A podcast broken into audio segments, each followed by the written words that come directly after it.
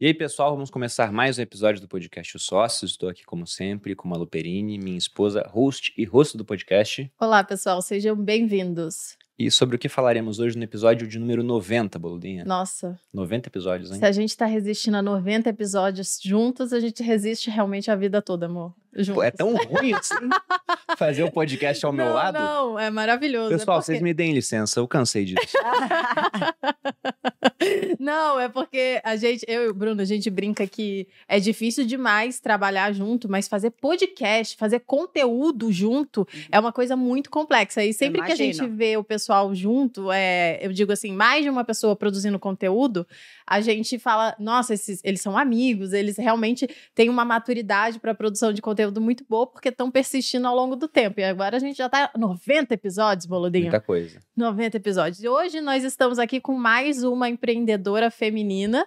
Vamos falar sobre a carreira dela, Natália. Eu até estava comentando, o Bruno vai aqui falar o currículo dela gigantesco, que inclusive foi difícil para nossa é, equipe isso aqui é um resumo resumir. É, inclusive, foi isso que a menina colocou lá, né? Uma a, da nossa equipe falou: eu tentei resumir ao máximo o currículo dela, mas não sei se ficou bom. então vai, meu amor, fala aí. Bom, estamos aqui com Natália Martins. Natália Martins, conhecida nas redes sociais pelos 10 milhões mais íntimos como Natália Beauty. Ela é empreendedora, mãe, fundadora e CEO do NB Group, que comporta a NB Clinic, a NB University, a NB Filiados, cuja marca é uma das maiores referências no mercado da beleza e estética e está presente em mais de 10 países, além do Instituto Natália Beauty, que ajuda pessoas em situação de vulnerabilidade social, da Natália Beauty Shop, sua linha de produtos cosméticos e do método de gestão Flow Business. Foi do endividamento ao Império Milionário em alguns anos e hoje ocupa o segundo lugar no ranking Ibevar FIA 2022 na categoria Varejo, ao lado de marcas como Boticário e Natura. Nath, seja bem-vindo ao podcast Sócios. Muito obrigada, pessoal. Tudo bem? Estou muito feliz aqui em vir compartilhar um pouquinho da minha história, da minha experiência, dos meus insights, da, dos meus aprendizados. E eu espero contribuir aí com o máximo de pessoas que a gente conseguir. Tô muito feliz de verdade Obrigada. Não, e, gente, e, eu tava comentando com a Nath que antes de começar o episódio, né? Eu olhei e falei, Nath, eu não te conhecia. 10 milhões de pessoas seguem ela. É, tipo, é, é assim. absurdo. É, é, como que a internet é, gigante, é muito louca. Muito. Eu lembro quando eu conheci o Whindersson, já tinha uns 30 milhões. Eles tinham. eu não conhecia. Exato, a gente sempre conta essa história, porque foi quando a gente entrou no YouTube. Aí eu falei, putz, vou assistir quem, quem produz conteúdo, quem é grande no Brasil. E aí apareceu lá um monte de gente, entre eles o Whindersson, que tinha milhares, muito, milhões de pessoas. Fala, como que eu não conhecia? Como ainda? que eu nunca tinha visto esse cara? e agora eu vejo você a cada dois minutos também, né? parece que, parece que tá aparecendo em todo lugar. E é sempre assim, é sempre, assim. sempre. assim. Mas acho que a gente pode começar, inclusive, contando um pouquinho, né? Você falou, ah, que foi bem rápido e a gente pode foi. contar um pouquinho, é, resumida ou não, a história de como que. É, eu gosto de veio. começar pelo final? É, eu queria é. que você falasse um pouco de como, como estão tá os negócios hoje, hoje tá. para depois a gente voltar lá do início. Isso. E mostrar o quão improvável é uma trajetória assim, Exato. saindo do nada. Na verdade, de menos do que nada. Você tinha dívidas no tinha começo. Tinha dívidas, sim. Falo Mas... menos, né? Pois é. Eu queria que você falasse primeiro do hoje pra gente voltar o depois. O que é a Natália Beauty hoje? Tá. Hoje o grupo ele é composto por alguns negócios. Isso é muito legal, porque eu comecei como design de sobrancelha, né? Então, quem olha hoje fala, nossa, como que começou assim? Mas hoje a gente tem um modelo de negócios de clínicas, né? Onde nós temos a hum. matriz hoje, e aí tem outras unidades que a gente está em shoppings Estamos abrindo agora uma em Lisboa, que inaugura que agora em novembro, é. Parabéns. E ano que vem a gente já vai para Miami. Então a gente já começou expansão de unidade própria, né, fora do Brasil. A marca hoje ela está presente em muitos países, então a gente tem alunas hoje, alunos quase do mundo inteiro, porque nós abrimos a, a opção de educação online também. E aí temos o braço de educação que tem a online e presencial os nossos cursos presenciais, eles são muito fortes. Então, Legal. lá na nossa universidade, todos os cursos hoje são reconhecidos pelo MEC. Foi Ensina uma conquista. maquiagem? Ensina é, tudo que eu faço. Entender. Então, tem várias então, técnicas. Então, tudo que você faz. Tudo que nós fazemos é sobrancelha, ah, tá, lábio, é, pele, shine face. São vários, vários procedimentos. E aí, todos eles têm cursos. É como se fossem módulos, né, de uhum. cursos. E é bem legal porque não precisa ter uma formação para fazer esse curso. Então ele é ele é para todo mundo, todo mundo que quer começar na área ou que quer ter uma profissão. Então o braço de educação nosso é muito forte. Nas clínicas ainda, nós temos as filiadas que são habilitadas com as nossas técnicas, que pagam né, a mensalidade, e tem muitas no, no, no Brasil e no, e no, mundo. E a gente vai crescer agora mais ainda com esse novo projeto de filiados. Tem produtos que aí, por exemplo, eu tenho muitos alunos né, formados, não só presencial, mas quando a gente abriu online foi, foi o boom. Aí eu pensei, bom, vou lançar uma linha de produtos Lançamos agora uma linha de produtos para profissionais da área, então já é todo esse ecossistema, né, onde tudo gira ali. E agora a gente está lançando produtos para clientes, né, skincare, maquiagem futura, alguns outros produtos bem legais, assim, de bastante novidade. Tudo relacionado à beleza, hoje a gente está trazendo. Aí tem um braço de tecnologia também, a gente lançou uma, uma moeda agora que chama Flowcash. Olha, que é, chique. Para girar dentro do ecossistema. Então, imagina que tem, tem clínicas com procedimentos, tem cursos, produtos, tem os nossos parceiros do, eco, do ecossistema. Então, a gente criou uma moeda para ela circular dentro, é como se fosse o consumo infinito, né? Então, a pessoa faz um procedimento, ela ganha desconto ou moedas para ganha rewards, pôr, digamos pôr assim. nos cursos e conseguir fazer os cursos ou comprar um produto, presentear alguém. Então a gente vai criar. A gente lançou agora, então agora a gente está adaptando o modelo da moeda para é, pegar todo o grupo, todo esse consumo né, da, das pessoas e fazer uma coisa bem interna. E tem muitos projetos aí. Tem o Avatar, a gente está trazendo agora, a gente já quer migrar para o metaverso, a empresa, então a gente já, já quer fazer toda a tecnologia e muita coisa. L linha de roupa, a gente quer fazer tudo, né? A gente lançou uma cerveja rosa. É isso que eu ia falar. Algumas informações que a gente levantou aqui, além do currículo, tinha mais coisas complementares, né? Mas eu fiquei impressionado, por exemplo, aí você me corrige se eu tiver com uma informação defasada ou errada. Mas quanto a países, vocês estão na Argentina, na Austrália. Argentina aqui do lado, beleza. É. Aí chega na Austrália, China, China. Colômbia, Emirados Árabes Unidos, Espanha, Estados Unidos, Itália, Japão, Portugal e Suíça. Sim, tem mais agora. Tem um monte de alunas, elas vão brotando, né? Vão postando, ah, a técnica da Natália aqui, tudo. Tem filiadas, agora a gente vai fazer um projeto de filiadas para o mundo todo. Que filiado é a porta de entrada para a gente ir comunidade própria. Sim. Mas unidade que eu digo tem aonde, então? Tem aqui em São Paulo, é, na Rebouças, que é a matriz, tem no Shopping Vila Olímpia, no Shopping Anália Franco, no Iguatemi Campinas. A, tem a de Lisboa e tem a de Miami, própria, né?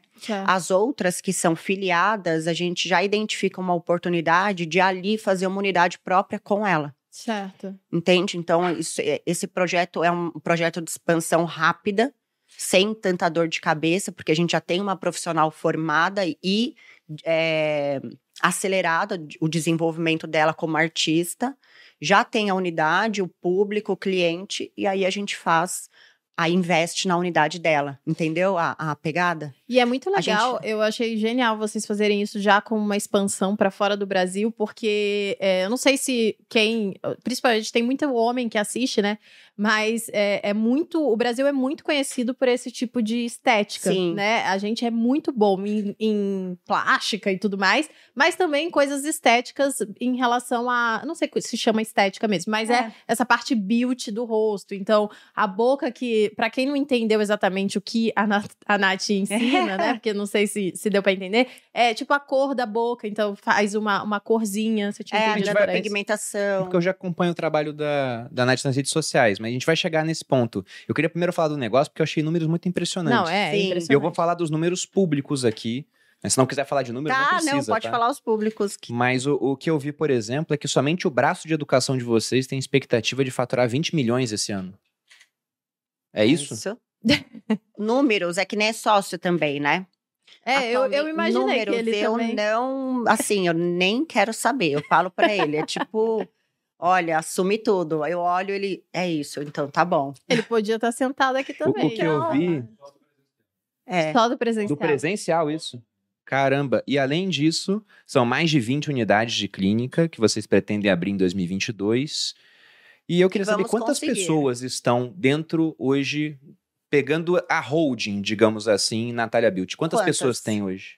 Tem em média 120 pessoas diretas 250 indiretos. 120 diretos, 250 indiretos. É bastante, gente. É, tem É bem uns, complexo, o marido dela É. está aqui na nossa frente, É. ele tá soprando os, os números, né? É marido? É. Ela que bom. falou- ah, não tinha visto. Falei, ela- Nossa, que gafe se não for. né? É, já- que bom. melhor- Minha cara falar isso. Eu ia falar sócio? Não, se eu não soubesse, eu não ia falar, né? Que era o marido. Tá Falei, certo. Não, pode ser que eu falasse, porque eu sou meio louca. É, mas Vai saber.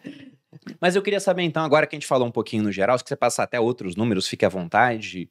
Mas como que você saiu de menos 90 mil para um império multimilionário, né? Porque eu tô fazendo as Sim. contas aqui Muito e rápido, vendo, né? né? Se, se fatura tanto, se a margem deve ser alta, né? O valor disso, poxa, talvez seja a casa do bilhão já. Sim. É que o, o que eu acho que aconteceu mesmo é que ninguém nunca tinha olhado com, olha, com, com um olhar mais corporativo para um negócio da beleza, ainda Uhum. mais design de sobrancelha, né? Que nem era tido tanto como profissão. A vizinha fazia, a minha prima fazia sobrancelha, a tia, a colaboradora de casa. Então, sobrancelha era uma coisa comum. E até hoje, assim, eu acho que a profissão ela tem sido mais valorizada e o movimento que eu iniciei trouxe um pouco desse, desse reconhecimento como profissão no Brasil, o embelezador do olhar e do lábio. Eu comecei em 2016, muito recente. Então eu, eu Nossa, 2016, É. amor, você ouviu? eu comecei fazendo, eu morava em São José do Rio Preto, eu era casada lá com meu ex-marido e tinha uma filha. E lá eu gerenciava uma clínica de estética eh, que tinha sobrancelha, que tinha o serviço de sobrancelha que uma, uma mulher fazia, eu só gerenciava. Então ela saiu e deixou todos os clientes sem retoque, né? Ela abandonou a clínica e é um trabalho que precisa de retoque depois de 30 dias e elas já tinham pago o valor que estaria inclu- incluso. Nesse momento, eu escondendo a minha que precisa de retoque, só não tem tempo. não a olhe. sua, eu já, olho, eu já olhei e falei, eu, eu vou falar pra ela, a gente vai criar Precisa um planejamento. fazer um assim. retoque. Precisa mesmo, eu sei. É porque eu não tenho tempo pra ir até lá fazer o retoque. Não, mas a gente dá um jeito. A gente vem até aqui, viu? Se você quiser. Sim, desculpa. Não, imagina. E, e, e por isso eu fui fazer o curso. Olha que louco. Então, não foi uma coisa que eu planejei. Eu nunca planejei entrar para a área da beleza, até porque eu trabalhei a vida toda com restaurante. Você era administrativo lá. É. E eu não sou formada em nada, não me formei na faculdade, Uhum. eu trabalhava em restaurante, era recepção, caixa, balança. Eu tinha uma noção de negócio, querendo ou não, mínima ali, de uma Uhum. operação diferente. Mas eu vi a oportunidade de fazer o curso. E, na verdade, não foi nem para ter uma profissão. Eu fui fazer o curso para resolver o problema da falta da profissional para realizar os retoques. Você, Olha como que uma boa louco. empresária, você falou: preciso resolver esse problema, tapar esse buraco, Ela vou fazer era aqui. É, eu era ainda. gerente, eu gerenciava o modelo ali. Tinha outras coisas, massagens, tinham, tinha limpeza de pele, tinha várias coisas. Mas você não tinha participação no negócio. Não, você não. era uma funcionária, Não, né? É, era da marida, da família do meu ex-marido. Hum. Mas eu não tinha par- participação, porque não tinha um lucro que dividia e ia para minha conta. Uhum. Eu ainda tinha as dívidas de quando eu morava com meu pai, que eu não paguei mais, porque eu trabalhava com meu pai. Quando eu falei que ia casar, ele parou de pagar todas as minhas contas. Falou: olha como o machismo era forte ainda. E a gente fala: era, é recente. Ele falou: já que você vai casar, suas contas agora são do seu marido. E eu não, não tinha de onde Quantos tirar. anos você tem, Nath? Desculpa Hoje eu tenho perguntar. 34, tinha 34. 25. Quando me, me casei com meu ex-marido Aham. fui- e aconteceu tudo isso. E eu falei, bom, não vou jogar para ele para ele pagar. Eu queria sair de casa. Se eu jogasse as minhas dívidas, que eram poucas, de cartão de crédito, a parcela do meu carro, que era 90 meses, Aham. ele já ia se assustar e não ia mais casar comigo. Tipo, olha que louca. E aí, louca assim, no sentido de olha como a gente se coloca numa posição difícil para a minha intenção era sair da minha casa, da casa dos meus pais, que era um ambiente hostil, não era, um- Uhum. não era algo, algo que eu queria. E eu tava morando em São José do Rio Preto, já tava com uma filha, e lá aconteceu isso de eu fazer o curso. Comecei a atender em 2016 as clientes lá na clínica, mas até então o dinheiro que nós ganhávamos era pro para pagar o- a, a família ali, não Aham. era, não tinha luxo, era conta tudo. Então tava tudo acumulando. Imagina os juros de todas as contas e meu nome lá no, no pau e eu aqui de Isso boa. era 2016? 2016 É, já. o- os juros estavam num patamar muito parecido com os juros atuais. Então, o Brasil É. de juros muito altos, hein? Sim, e, as- e eram dívidas tipo de 2013, 2012. Já estava correndo juros há bastante Isso, tempo. muito.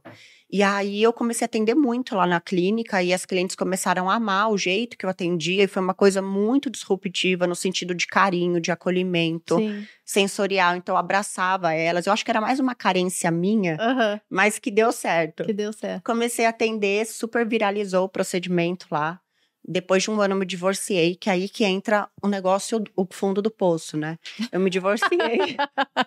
é, no sentido Não dava de pra se enterrar mais. Sempre dá. Sempre porque dá. assim, imagina aqui, eu sempre tive um pai e um marido onde eu não tinha poder de decisão, nunca tive. E a mulher hoje sofre muito com isso. Então eu nunca tive um poder de decisão sozinha, sem ser influenciada por ninguém. Então ou era o meu pai que decidia por mim, ou era o meu ex-marido, né? Uhum. Então, quando eu me vi sozinha, que aí eu me divorciei no final de 2016, voltei a morar em São Paulo com a minha filha e a todas as dívidas, sozinha. Era Você, eu, você é natural de São Paulo? eu sou. Era eu, meu nome, porque eu não tinha o nome de outra pessoa, né? Pra usar, pra qualquer coisa. É, era o meu nome sozinha, todo com restrição no Serasa, no SPC, com carro, com busca e apreensão. Nossa. A minha filha, é, e o que, que aconteceu? O meu maior pesadelo. Eu voltei para casa dos meus pais e ainda com a minha filha. Ou Uhum. seja, ele- ela teria a mesma criação que eu. E aquilo era uma coisa que me deixou sufocar. Eu falei, eu não quero isso para mim, eu não tinha alternativa.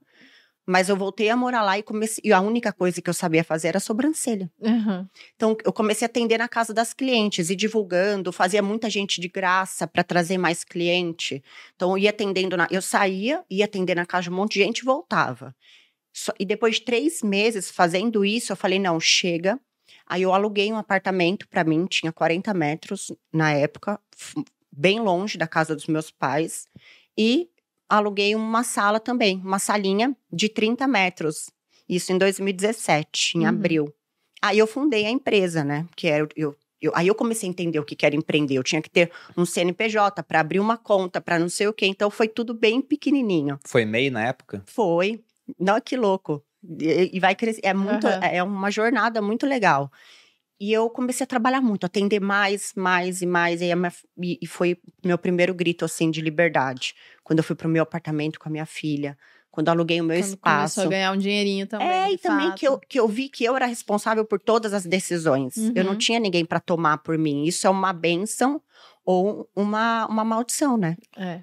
Você poder tomar as suas decisões, para muita gente, é uma maldição, porque ela tá tão acostumada a outra pessoa tomar a decisão para ela, porque É, e também porque você tem que assumir o risco, né? Eu sempre Exato. digo isso. A culpa vai ser sua, se Quando der errado. você toma as decisões, a... o sucesso é por você e E a- o fracasso também. também. Você sempre pode jogar a culpa no governo.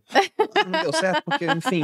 Porque a Não, época era ruim. era Porque o ruim. governo era É. ruim. Mas, até entrando um pouco mais nessa, nessa primeira parte da história, você então saiu de São José do Rio Preto e a sua base de clientes era de lá. Você Era chegou lá. aqui sabendo uma nova habilidade, já tinha praticado essa parte de design de sobrancelha, só que você tinha zero clientes. É. Quando que você começou a usar a internet para captar os clientes? Porque no começo, pelo que eu entendi, foi um negócio meio, ah, vou atendendo boca a boca, vai atendendo mais gente. Você chegou a ganhar um dinheiro para poder alugar o apartamento e abrir a sala. Sim. Quando que o negócio ele saiu de ser algo assim linear, um boca a boca, para lotar sua agenda a ponto de você ter que realmente não ser só apenas mais um microempreendedor individual, que eu falei o MEI aqui, para quem não conhece, é isso, para virar uma empresa do simples, para contratar mais gente. Conta um pouco pra gente. É, eu comecei ali a, a atender muito.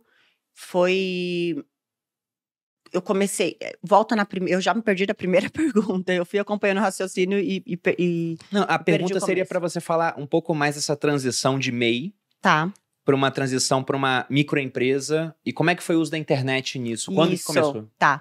Eu sempre usei. Olha que legal. E foi muito intuitivo. Eu usei a internet desde quando eu me separei. Quando eu já trabalhava lá, eu postava alguns trabalhos e eu usei a internet meio que para me ajudar nesse caminho, nesse processo. Instagram? de divórcio. Sim, Instagram e Snapchat Hum. na época. De divórcio, de fundo do poço, que foi muito difícil, não, não só financeiramente, mas emocionalmente. E as pessoas se conectaram muito comigo nessa jornada. Né, do, de mostrar um pouco de vulnerabilidade. As pessoas se conectam com isso. Sim, com certeza. Então, aqui em São Paulo, quando eu cheguei, eu já tinha um monte de cliente esperando eu chegar. Uhum. Esperando, já tinha uma demanda já reprimida tinha demanda, sim. Ah, você tinha seguidores que viraram clientes. Tinha, tinha.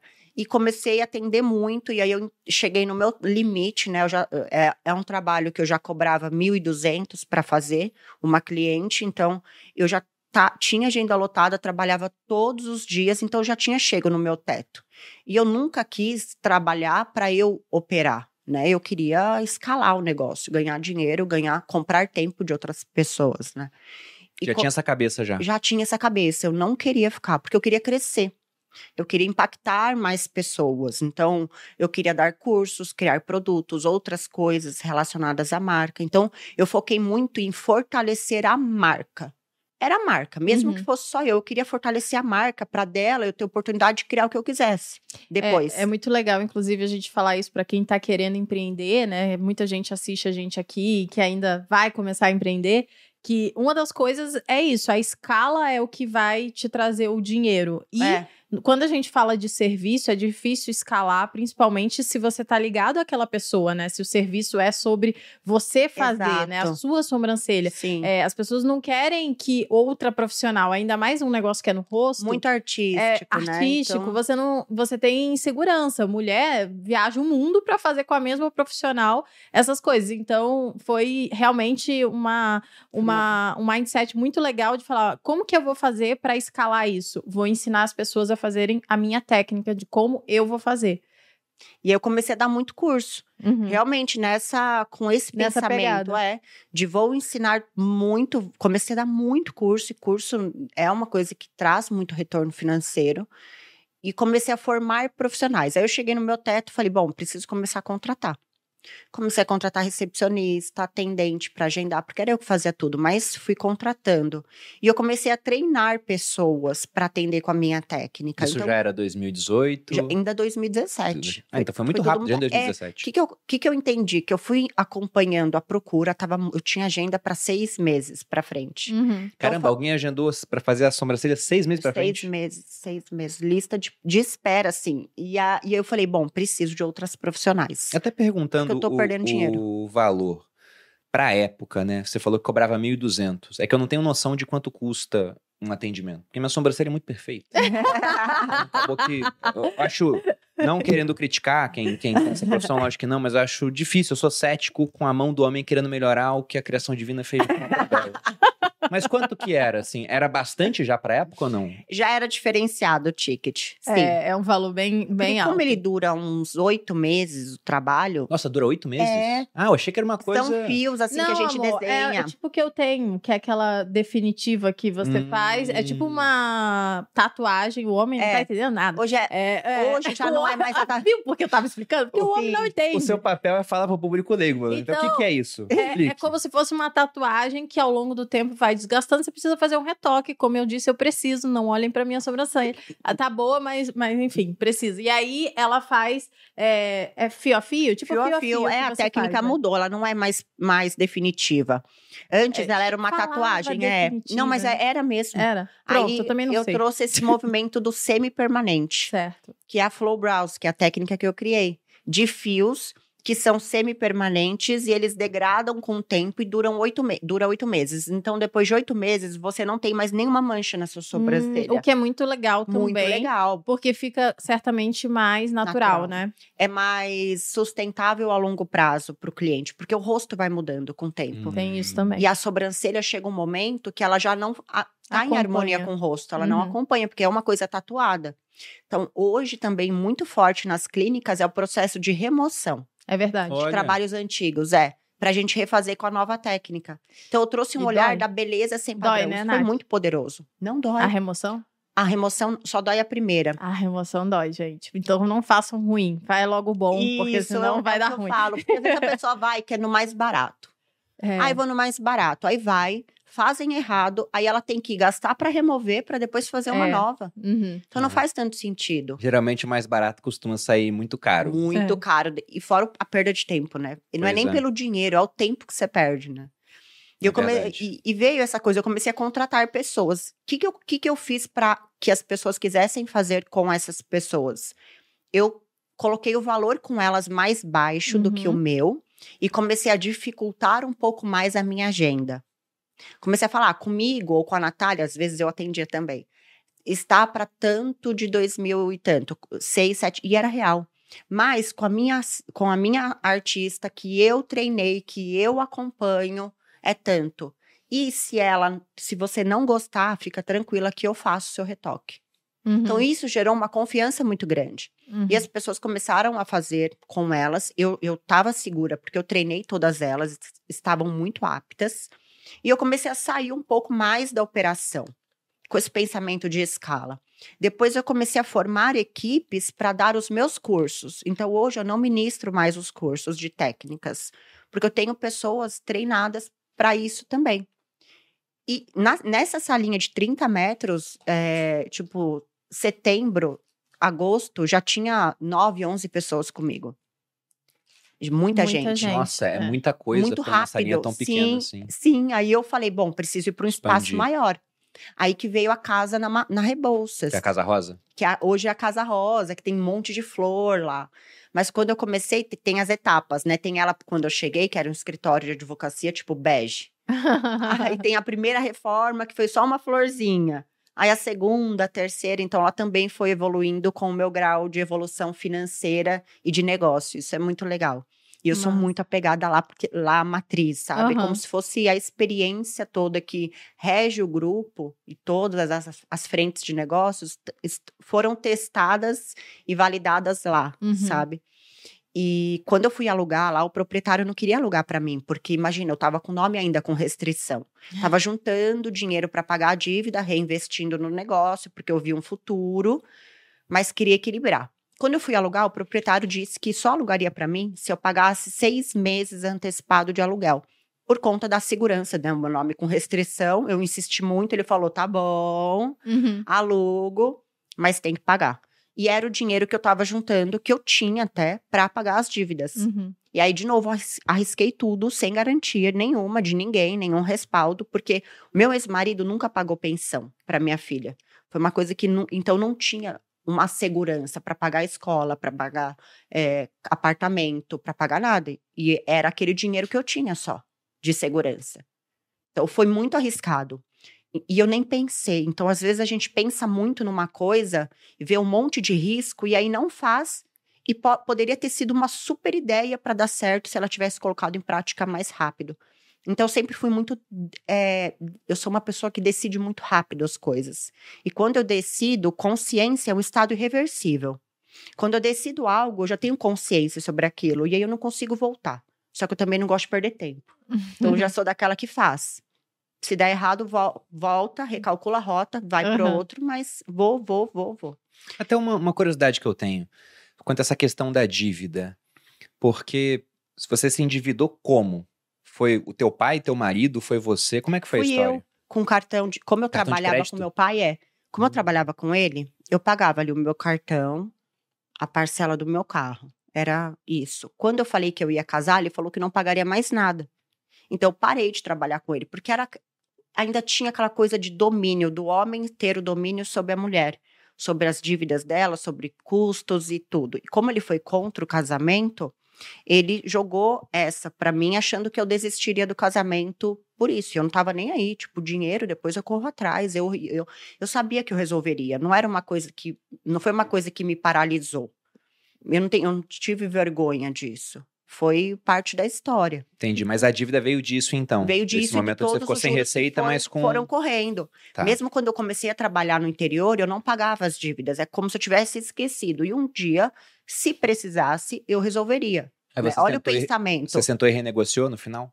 Não, paguei. Eu acho que sim, a Karen renegociou tudo. Né? É, porque era no cartão de crédito no começo. Era cartão de Eu adoro crédito. Porque essa dívida estaria estratosférica Nossa, no final das sim. contas. Mas Sim, eu não, amor, mas esse é um detalhe. é, Não, mas é- eu tô querendo saber pelo seguinte: não é um detalhe, é, é É. por conta do que eu vejo em termos da cabeça de muitas pessoas que fazem dívida. Geralmente, por isso que eu perguntei como que foi essa dívida. Não, e eu não tinha mentalidade nenhuma financeira. Eu queria Isso que eu gastar, queria gastar, saber. gastar. E, sabe, eu não, não. A mentalidade que eu tenho hoje não tem nada a ver. É totalmente eu era diferente extremamente irresponsável.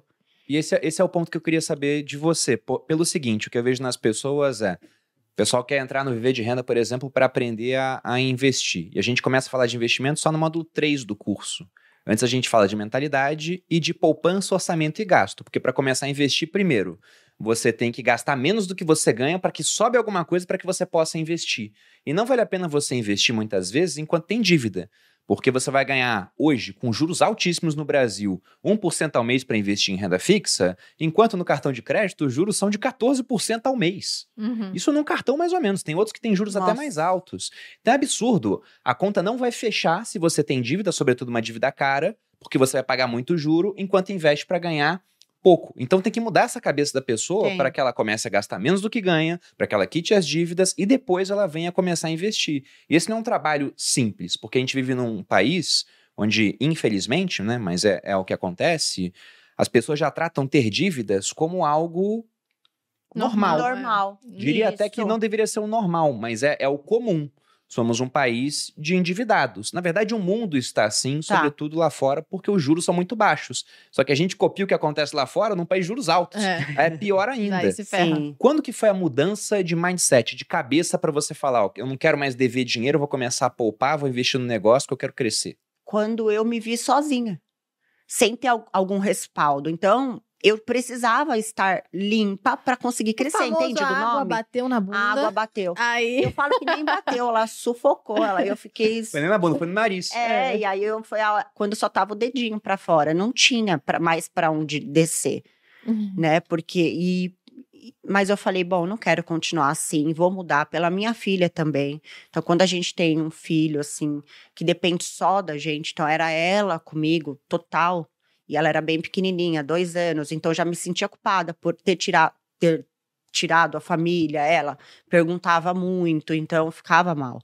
Então eu falei, meu, eu tenho que, é por ela, por mim, pela nossa liberdade, por tudo que eu já passei, é, sendo prisioneira da voz, né? Então não tinha minha voz, eu não tinha poder de decisão sobre as coisas.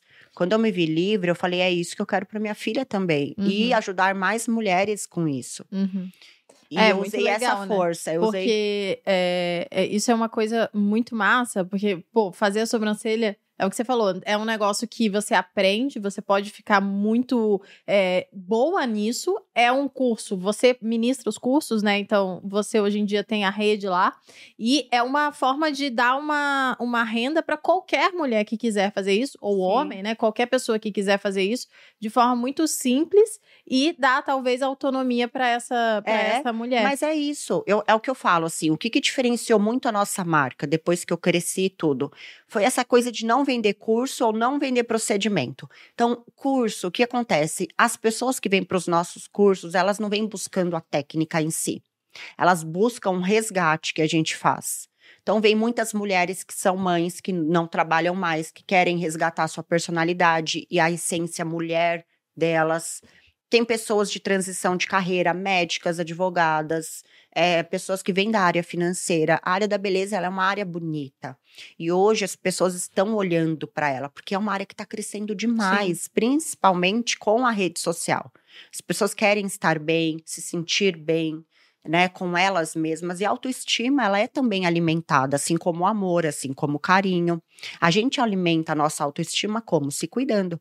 Então, eu trouxe muito esse olhar de não curso, não técnica, não é um procedimento, é o encontro com a beleza real dela. E isso parece clichê, mas é o que as pessoas buscam. Sim. Então, trabalhei muito na dor e não no que eu achava que elas tinham que comprar, entende? E na experiência delas dentro da casa, da clínica, dos cursos. Isso conectou muita gente. E eu entendi que não é não é sobre o procedimento, como eu falei, ou sobre o curso. É muito além disso. Muito. E aí, quando que foi que você falou, putz, é, realmente agora já consegui passar outras profissionais, né? Já expandi essa parte de atendimento e agora preciso expandir também a parte de ensino, né? É, foi, foi mais ou menos nessa foi, ordem. Foi. Eu, é, quando eu comecei a expandir com os profissionais, eu já ministrava cursos tá. e eu saí mais da operação atendimento, foquei mais em cursos, mas aí eu também já não queria mais cursos. Então, comecei um, um, trabalho intensivo de treinamento de profissionais de cursos. E eu sou daquelas que joga do penhasco. não fico esperando o profissional falar que está 100% pronto, porque eles, eles têm medo. Quando eu identifico que ele já está pronto, eu jogo eles do penhasco. E aí é super legal, porque eles. É muito louco e é lúdico falar isso. Mas aí eles percebem que eles podem voar e aí eles são eternamente gratos. Porque sem isso eles não teriam ido arriscado. Então hoje os nossos profissionais artistas lá financeiramente ganham muito bem. A área da beleza é uma área que não não era olhada com, por exemplo, para investimento, mas você vê uma menina às vezes que desenvolve o lado artístico dela, que são meses, mas tem uma menina lá de 21 anos que ganha 20, 25 mil. Então, o que, que ela faz com esse dinheiro? Ela investe? Ela não investe? Gasta tudo? A, Espero que ela invista. Então, a, é, é, um profissional da beleza que, que por exemplo, ele, ele vem do nada, começa a ganhar esse dinheiro, mas não tem essa mentalidade de guardar dinheiro. Quer gastar tudo que tem e vai vivendo a vida loucamente.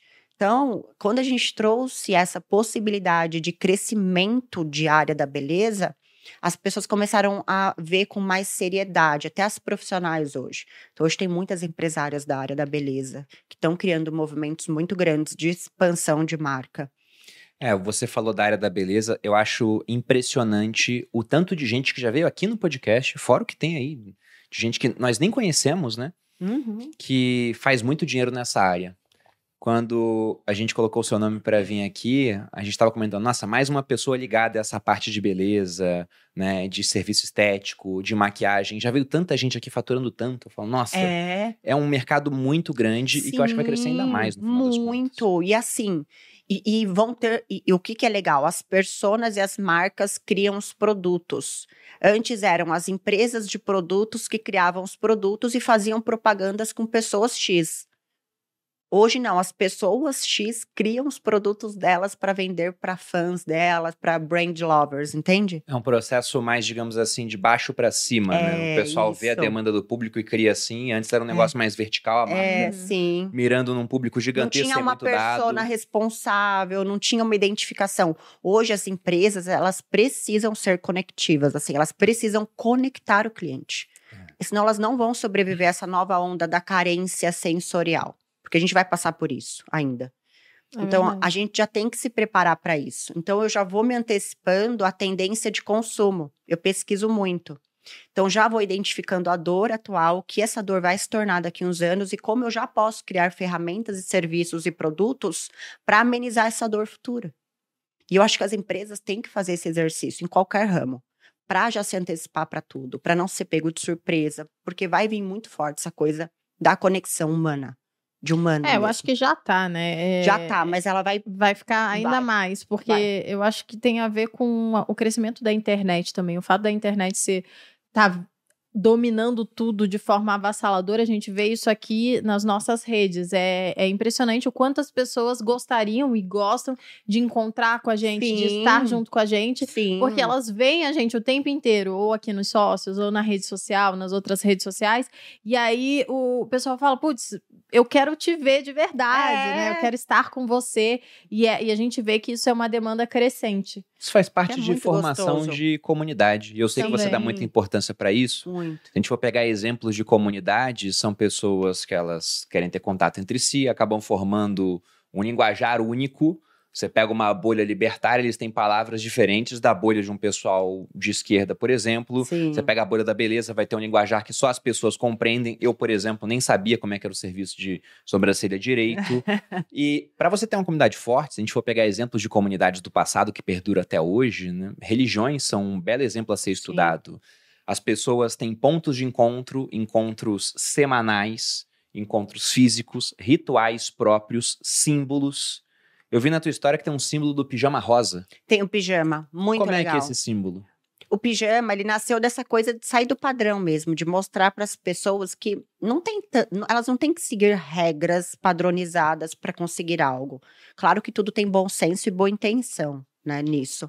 Mas nessa fuga do padrão, quando eu trouxe o movimento da beleza sem padrão, eu queria mostrar para os alunos que eles podiam pensar fora da caixa e ter sucesso com coisas diferentes. E aí eu decidi um dia dar um curso de pijama. Ah, E aí eu cheguei no outro dia, era um pijama plush de ro- rosa e dei pijama para todos os alunos. Então imagina, eram, um são três dias de curso. Eu cheguei de pijama, todo mundo já estranhou, que era um pijama de capuz, todo de plush, parece uma cobertinha uhum. de bolinha, então era bem pijamão mesmo. E cheguei, elas já estranharam, e eu comecei com um discurso, isso em 2017, tipo, uma menina falando. Gente, olha, pensar fora da caixa, o sucesso e o fracasso de vocês é responsabilidade de vocês, assumam autorresponsabilidade. Trouxe um discurso de igualdade, porque eu não sou melhor que vocês, então eu estou de pijama como vocês estão, nós somos todos iguais, porque tinha muito aquela coisa de vir uma aluna que tinha uma condição financeira melhor, então ela vinha com uma bolsa de marca, um sapato bonito, uma roupa arrumada, e tinha aquela que, tipo, vendia fogão, já tive aluna que vendeu fogão, ou usou o dinheiro, vendeu uma rifa, ó, trufa, e ela vem simples. Então eu sentia que fica- gerava um- uma coisinha. É. E eu falei, bom, o pijama veio Você nesse uniformizou o pessoal. uniformizei e deixei todo mundo, tipo, todo mundo aqui é igual no sentido de status. Uhum. Então não é porque você tá com uma roupa melhor que você é melhor que ela. E tem, tem muito disso na sociedade, ainda atual, né? Uhum. Então foi isso. E, e assim, viralizou. Viralizou, todo mundo virou pijama rosa, pijama mágico. Hoje todos os alunos usam, eles ganham pijama, Ah, que legal. Então, fazem o curso de pijama hoje? É fazem todos. Ah, é? Que Homens delícia. também, vem bastante homem. Ah, É Pijama é gostosinho. diferente, imagina. É marketing, querendo ou não. É, com certeza. Então, imagina o tanto de pessoas se virou um símbolo que quando ganham, postam. Sim. e aí isso acaba todos. dando ampliação para sua mensagem. É, Porque eu vejo, por a consciência de exemplo, marca, né? Pois é, eu, eu fico imaginando o tanto de venda de moletom que aumentou no Brasil desde que o Thiago começou a usar moletom. Sim. Um Uhum. monte de gente começa a usar também. Então esses símbolos, eles são interessantes. E até voltando para aquela questão de comunidade, comunidades têm líderes que formam outros líderes para deixar Exato. a comunidade forte. Você fez isso também, Sim. passando autoridade É um para pessoas trabalho que muito, trabalhavam muito, com você. muito, muito. Eu acho que para mim hoje, do crescimento da empresa, só te cortando um pouquinho, Não, é o maior desafio. É você formar líderes aptos e conectados com a sua mensagem para transferir a sua mensagem do jeito certo para outros colaboradores, para o mundo, para as pontas em que eles atuam. Nossa, essa, para mim, é a minha maior dificuldade hoje. É, Então, quer Não, eu sempre digo, eu tenho repetido isso porque é o que eu tenho vivido dos meus negócios, né? É, para mim, o empreendedor de sucesso é aquele que tem a maior capacidade de gerir pessoas e conseguir, mental. Né? de alguma forma, passar aquela cultura de empresa e o que a empresa quer para o seu colaborador, para transformar ele também em uma pessoa agente da marca. né? É, ele tem que criar, o empreendedor ele tem que ter capacidade e vontade de criar várias linguagens para comunicar a mensagem dele, porque cada um vai entender de uma forma. E esse trabalho nem todo mundo quer, porque você tem que se moldar a, comuni- a comunicação do outro. Uhum. E isso é complicado, porque a gente tem que abrir mão um pouco de ego, de estar certo sempre. É difícil, eu faço esse exercício. Uhum. Mas a gente só consegue pagar- passar a mensagem com segurança dessa forma, se adaptando ao modelo de linguagem do líder que você quer formar. Certeza. A, a minha pergunta vem para um outro ponto de transição. Porque você se destacou no começo, Natália, porque você era uma ótima profissional, uma ótima Sim. artista, como você Exato. disse na parte da sobrancelha. E aí já daria para ganhar muito bem. Já, já, eu já estaria, eu estaria rica, assim. Estaria auge. tranquila, vamos botar assim. Tranquila. Estaria tranquila trabalhando individualmente, só que seria um negócio que dependeria muito de você. Muito. Aí você foi para um jogo empresarial, de começar a ter mais pessoas ali dentro e a toda uma complexidade, porque você começa a ganhar escala, e é um ponto muito interessante da escala, né? Aqui em São Paulo tem muita pizza.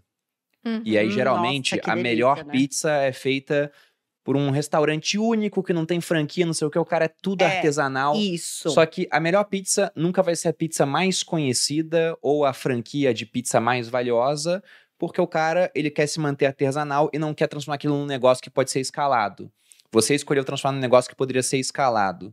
Como que você aprendeu a fazer isso? Porque não é fácil. Não. é fácil gerir pessoas, não é fácil ter essa cabeça empresarial.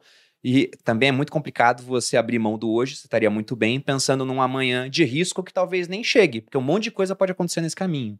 Sim. Qual foi o ponto assim que você viu? Ou você já estava decidida, não, quero ser grande, eu vou aprender isso. É, eu usei muito minha intuição. Parece muito maluco falar isso hoje, mas como eu não tinha conhecimento de gestão, Não tem outra explicação a não ser a intuição e, e um pouco da necessidade ali de fazer.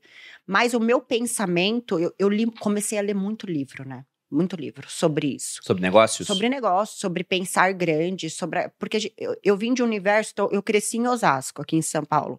Então lá é uma mentalidade muito pequena. Então, cresci, fui para o interior. Então, eu não tinha é, tido contato ainda com coisas diferentes ou uma cabeça de escala. Sempre foram negócios em que eu estive inserida como colaboradora que eram limitados. Uhum. Então, quando eu comecei a estudar e ver o que eu poderia me tornar, eu acreditei nisso e comecei a trabalhar para a construção disso. E, e, aí eu comecei a tomar as ações para crescer, for, formar as equipes, treinamento e processo. Eu sou muito chata. Tem que ter treinamento e processo extremamente perfeito. Você vê o Outback? É, é bizarro. É bizarro. E assim, Qualquer unidade é sempre muito bom e atendimento. por quê? Porque eles são eles são assim, os reis, a gente conversa toda vez que eu vou no Outback, eles eu fico conversando com os, com os garçons e eu pergunto tudo.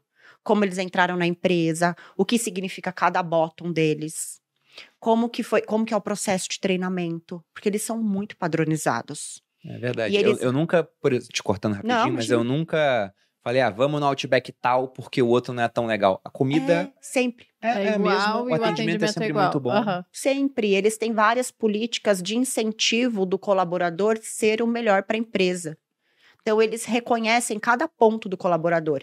E as novas unidades, elas só são de pessoas que trabalham no Outback. É verdade. Eles, eles escolhem colaborador, eu já ouvi essa história. E é só. E é o próprio colaborador que eles dão direito a abrir uma nova. Meio que até eles até financiam, ajudam a Sim. financiar a, a nova unidade. Exato. Então foi com esse pensamento, assim, formar profissionais assim muito boas para não perder a qualidade. Claro que a régua baixa um pouquinho, não por mal, mas para ter aquela média de trabalho bonito, uhum. lindo. Entende? Para não ficar uma coisa que destoa muito o meu trabalho em si. E eu costumo dizer que elas são, inclusive, melhores que eu, porque elas estão lá todos os dias fazendo. Fazendo e praticando. É, eu pratico e treino, tenho, treino o olhar, porque é um olhar artístico para beleza. Não é padrão, não olho vendo medidas, então olho vendo a pessoa. Então eu gosto, eu ainda faço, né, algumas vezes, mas... Você ainda elas... atende? Atendo. Mas quanto que você cobra hoje? Porque não é mais os 1.200 lá de trás. Hoje comigo é 6.200. 6.200 reais? É, porque é como se fosse, a, não é, é, a minha, ela não vem fazer comigo. Não, quem não, é, quer, não é mais a sobrancelha é, só. Ela, quem quer Sim. fazer comigo não quer é pela sobrancelha. Com, é você, é sobre você isso, e não sobre isso a é muito louco, né? Uhum. Olha o valor que a gente consegue gerar num serviço que, por exemplo, tem gente que cobra 400 reais hoje, 350, uhum. 200. Com as minhas artistas é 1.520 hoje. É padronizado também é, o valor? Com elas é. Sim. Sim, padronizado por serviço, tudo. E comigo é, um, é mais caro, mas tem gente que faz questão e tá lá numa lista de espera. Eu, quando eu abro a agenda, eu falo, ó, tal dia eu vou conseguir atender. Aí elas pegam da lista de espera e colocam as clientes. Então elas não estão marcadas porque a agenda é muito louca, assim. Uhum, uhum. E mas quando eu atendo tem lá uma lista. Deve ter, acho que umas 180 pessoas, né? Você foi falando e eu tava aqui fazendo um exercício, né? Como que é um, um exercício de expansão de consciência? Porque Isso. você falou, né? Eu abri, eu fui lendo livros e entendendo que eu podia expandir de forma empresarial, de fato, e fazer disso um negócio grande. E para mim também foi isso, né? É. Eu, eu, gosto de, de falar que eu, eu tinha a cabeça muito limitada. Eu nunca fui uma empresária. Eu fui criada, meu pai é, é funcionário público, o pai do Bruno é funcionário público, a nossa família vem dessa tradição e e foi muito diferente para mim entender que a venda era um processo de resolver o problema do outro, que eu estava ajudando as pessoas, e depois disso foi um processo de entender que eu podia massificar, né, e aumentar, expandir, tornar isso um negócio de escala. E até hoje ainda é. Então, um negócio de, de expansão de consciência, de você abrir um novo mundo e falar: caramba, isso é possível, Sim. e é possível com qualidade, e você iniciar um novo movimento na sua vida. Claro. E quando você tem noção do que, da onde você pode chegar, tem muito negócio de, da gente dar coragem de fazer uhum. e, e, de assumir o trabalho. Total. Tem muita gente que se depara com esse pensamento grande que começa Falar, a "Ai, entender vai o dar traba- trabalho demais. Isso. Deixa quieto, vamos ficar aqui. E Às vezes eu é penso uma isso, inclusive. Eu falo, meu Deus do céu, aonde, que buraco que eu fui me enfiar? Pra quê? Inclusive, deixa eu aproveitar, porque da última Ah. vez eu esqueci. Vou dar aqui Falou em buraco, já lembrou das empresas, assim, dos problemas da vida. o pessoal do chat. Não, os problemas da vida, a gente resolve problemas também com os meus negócios. Aqui, Ah, é, é só um presente mesmo, são as minhas duas empresas estão aí dentro. A, a capinha é da MEP, que é a minha marca Pode de abrir? moda. Pode abrir. E Vamos dentro, ver, e essa peraí. caixinha que todo mundo pega de cara assim, é o meu sex shop- shop. Eu tenho um sex shop. sério? Sim, Eu adoro. Eu, amo sex sex shop. E o sex shop é, acho- foi, uma, é uma ideia nova, né? Ele, é, ele tem uma proposta totalmente diferente Adorei do, o nome. É, chama Vibrio. É, ele tem uma proposta totalmente diferente dos sex shops que existem no Brasil. A gente inaugurou um novo público e também uma nova É? forma de, de transmitir o sex shop, né? Que é uma forma de você usar com seu, com seu marido, com de, em casal mesmo. Ele tem uma. Cônjuge. É, o é, é, Hoje tem. a gente, os produtos que estão aí são da marca mesmo, a gente Que já produz os nossos legal! próprios produtos. Ai, É, nossa, maravilhoso. esse é o Bullet, que é o produto de entrada. A gente adora falar de sex Gente, shop, porque... toda mulher tinha que ter. Olha aí, ó. Tá vendo? Foi- Cara, não fui eu que isso disse, foi ela. daqui é porque, é porque ainda tem um tabu, né? É, tem muito Tem. tabu. Mas, gente, olha, se toda mulher, sério, Enfim, e aí a gente tem uma invistam proposta diferente, né? Se eu falar que o pessoal do chat já sabe até dar o meu... O pessoal Fazer que o tá pitch. sempre assistindo sabe como eu falo, mas... De fato, o nosso Gente. produto tem qualidade, é, é uma proposta de, de um sex shop elegante que traz é, as coisas de forma muito minimalista e também abrir, pode? discreta. Claro, Exato, pode, Porque vontade. assim, pode sim. vai que as pessoas não sabem o que é um bullet. Vamos lá. É, Não, e é super pode abrir, discreto, por favor. É então- tudo dá pra você levar na bolsa. Exatamente. E usar com parceiro, né? Então tem Também. muita gente que tem preconceito. E Que tem. E a- é, pequenininho. Eu não sei se tá carregado, mas pode ligar. Se, se tiver, vai fazer o barulhinho. Tá? Enfim, e esse- essa é, é a Vibrio. O- a nossa proposta do lubrificante. níveis. Tem níveis. Ela tem níveis, adoro. É, o lubrificante também é nosso, é nosso, é próprio, a gente, fez, é a, Genial. é, ele é a base d'água, não tem sabor, não tem cheiro. E Ah, a embalagem ótimo. dele é super discreta. Então, você que tem filho, pode deixar em cima da Sim. cabeceira, que ninguém vai saber que isso é um Ai, muito lubrificante. boa a pegada. E ele tem essa, esse push-up assim, que eu nunca vi um lubrificante assim, que parece de ou sabonete ou creme. E aí você não lambreca o negócio todo, né? O que faz muito sentido. Não sei porque ninguém tinha pensado é, nisso, mas a gente pensou pensou. no consumidor A gente mesmo. pensou Como ele você. usaria, assim, Aham. tem, tem que ser usuário. E aí, gente- Usuário. É, a pra outra- entender como melhorar. E aí, na, na sacolinha, a gente tem a, a MAP, que é a minha marca de roupa, e a gente sempre lança Nossa. um lenço na, na marca de cada coleção. Esse é da última coleção que a Olha gente que lindo. é, fez, que tá esgotado, inclusive. E aí é um combo bem legal, porque dá pra vender a pessoa, algemar com as algemas da Vibrio, que aguentam até 80 quilos. Entendi. Já testamos até 60, tá 58. né? É seguro. E aí bota o lenço da. Amor, você tá né? dando spoiler da ação da semana que vem. É Spoiler mesmo. da ação da Bullet. semana que vem, que a gente Vai vai, ser vai? Cobre ser tudo. bullet, é, vai ser a. Vibrio mais a MAP, mas a gente conta Ai, no adoro, Instagram. eu quero. E tem também a meinha aí, que também. Ah, não, a meia não tá esgotada. É, A que a gente também. lançou agora o Map Sports, né? Que é, é toda tecnológica, a meia e tal. E aí foi uma das únicas coisas que Gente. sobrou, o resto já acabou. Olha isso, chique, versátil. É muito bacana dar o presente assim. Olha, sobrou a meia? Então eu tô te presenteando. Não, é que eu tô dando- o Porque sobrou, eu tô te Eu- dando. É porque, de Ah, tô fato, a gente lançou a, a Map Sports, esgotou tudo e eu não tive nem. Não, e ela, e ela é diferente mesmo. é diferenciada, olha aí, ó. Tá vendo? não sou eu que tô Nossa, falando. gente. Agora que eu tô focada na academia, Olha já vou aí, usar ó. amanhã. Maravilha. Enfim, Ai, aí estão os presentes pra pra você usar, se quiser e tudo mais. E é Ah, das ela minhas não é- Ah, empresas. esporte, sim. Map Sports, exato. Gente, Sim, eu amei. já fiz o jabazão Gostei aqui, de amor. embalagem, gostei da cor, Obrigada. Poxa, que bom que gostou. Nath. tudo mesmo. Estão mandando superchat aqui, eu vou deixar para responder no final, lembrando que tem aquela regra de ser no mínimo 50 reais. O Fábio já mandou aqui 20 dólares. A gente gosta, hein? Moeda boa, moeda forte.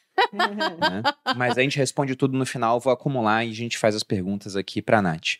Mas aproveitando até esse ensejo, que foi essa questão da Malu falar de uma expansão de consciência, pegando a deixa que você deu.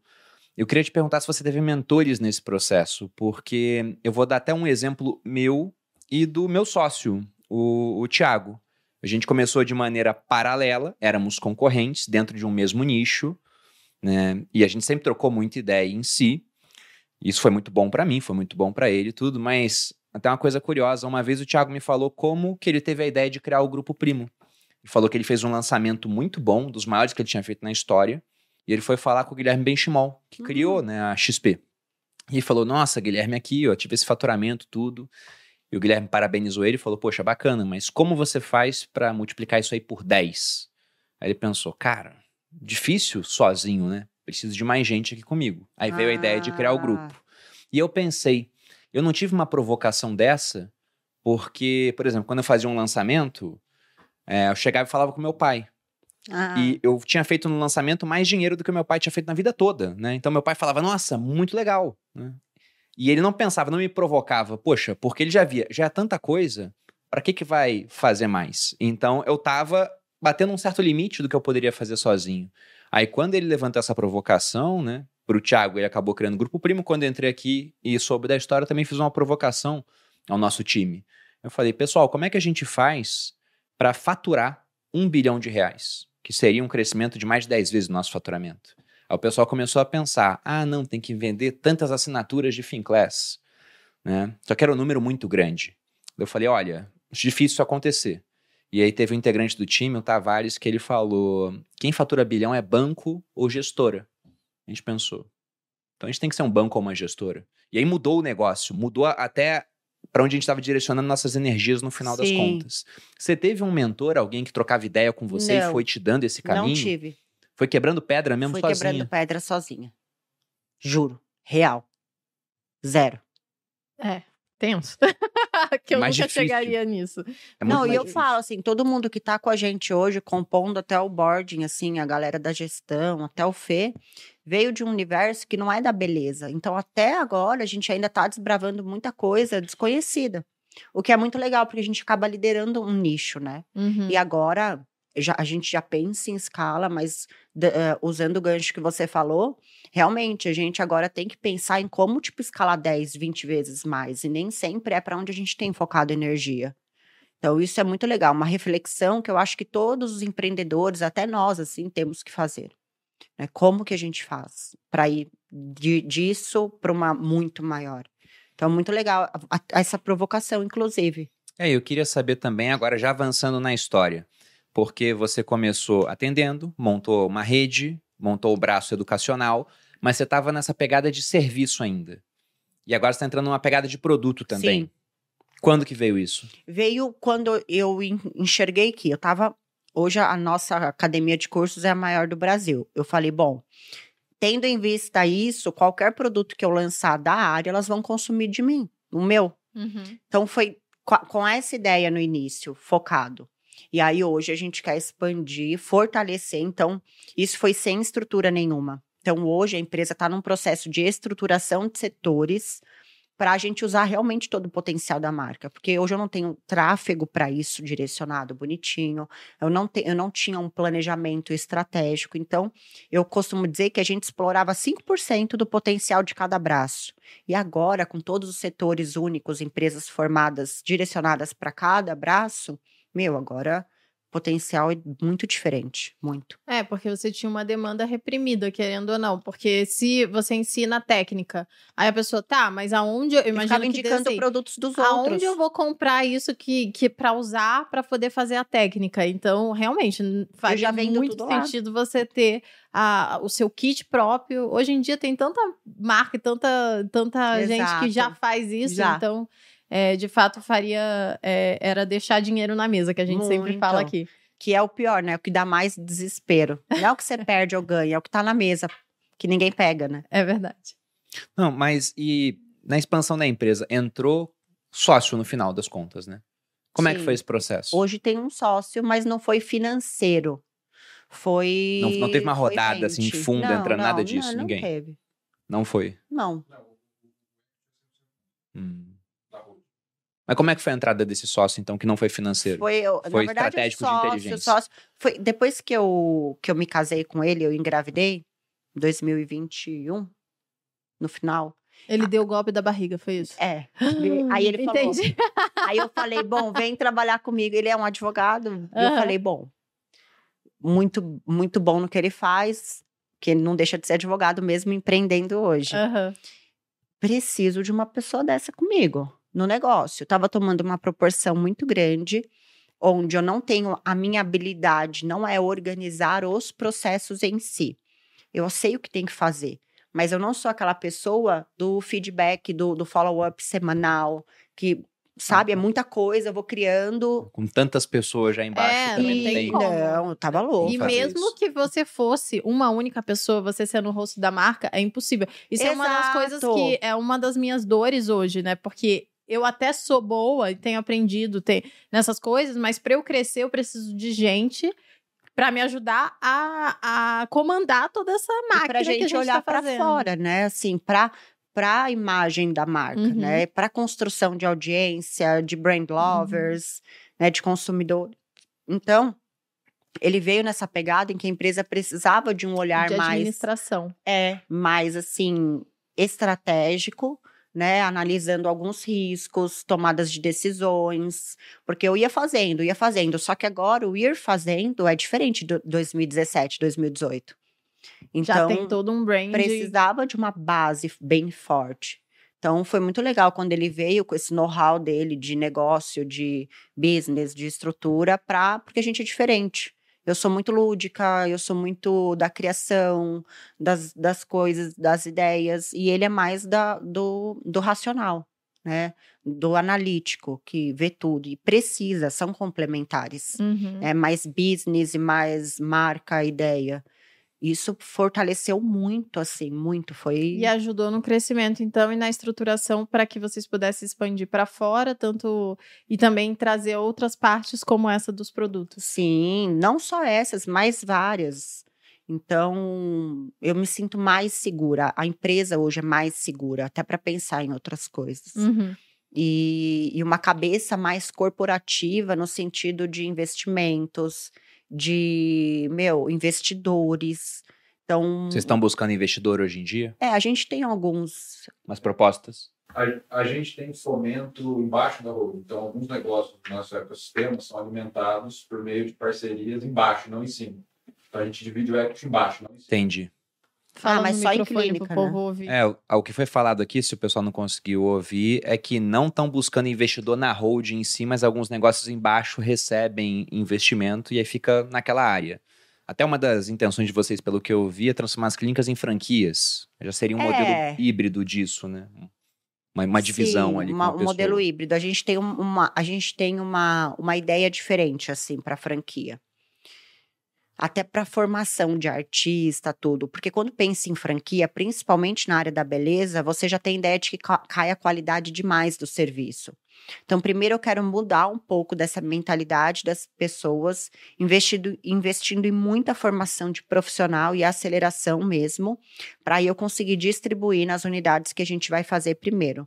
E depois fazer uma formação em escala para atender muitas franquias. Eu tenho muitos interesses em franquias, muitos. Eu abri um formulário no Story mesmo. Uhum. Tipo, deu mais de 250 inscrições de pessoas do mundo todo.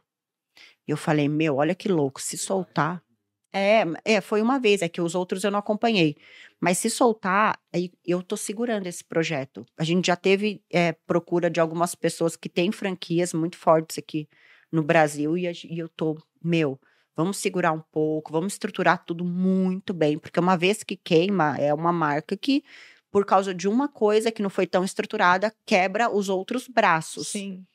Então, Não dá Isso- para desvincular não dá. A, a imagem e a marca Nat Beauty, né? É. De, de todo o resto, com certeza. É, tem uma frase que tá naquele livro da história da Nike, né? O nome em inglês do livro é The Shoe Dog, se eu não me engano. Nossa, eu tô em lá para ler, é bom? ficou muito bom. A marca da vitória, que conta a história do Phil Knight, o criador da Nike, e como ele criou a empresa. E tem uma hora no livro que ele fala que todo homem tem um alvo em suas costas e quanto mais esse homem cresce, maior o alvo se torna. É mais fácil de. de, de Exatamente. de- É, é, vira um alvo gigante. Gigante. Então, quando o cara é pequeno, ele pode errar de uma maneira mais tranquila. Ninguém vai ver. Ainda mais na internet. O bom da internet, quando você é pequeno, é que se você erra, ninguém vê.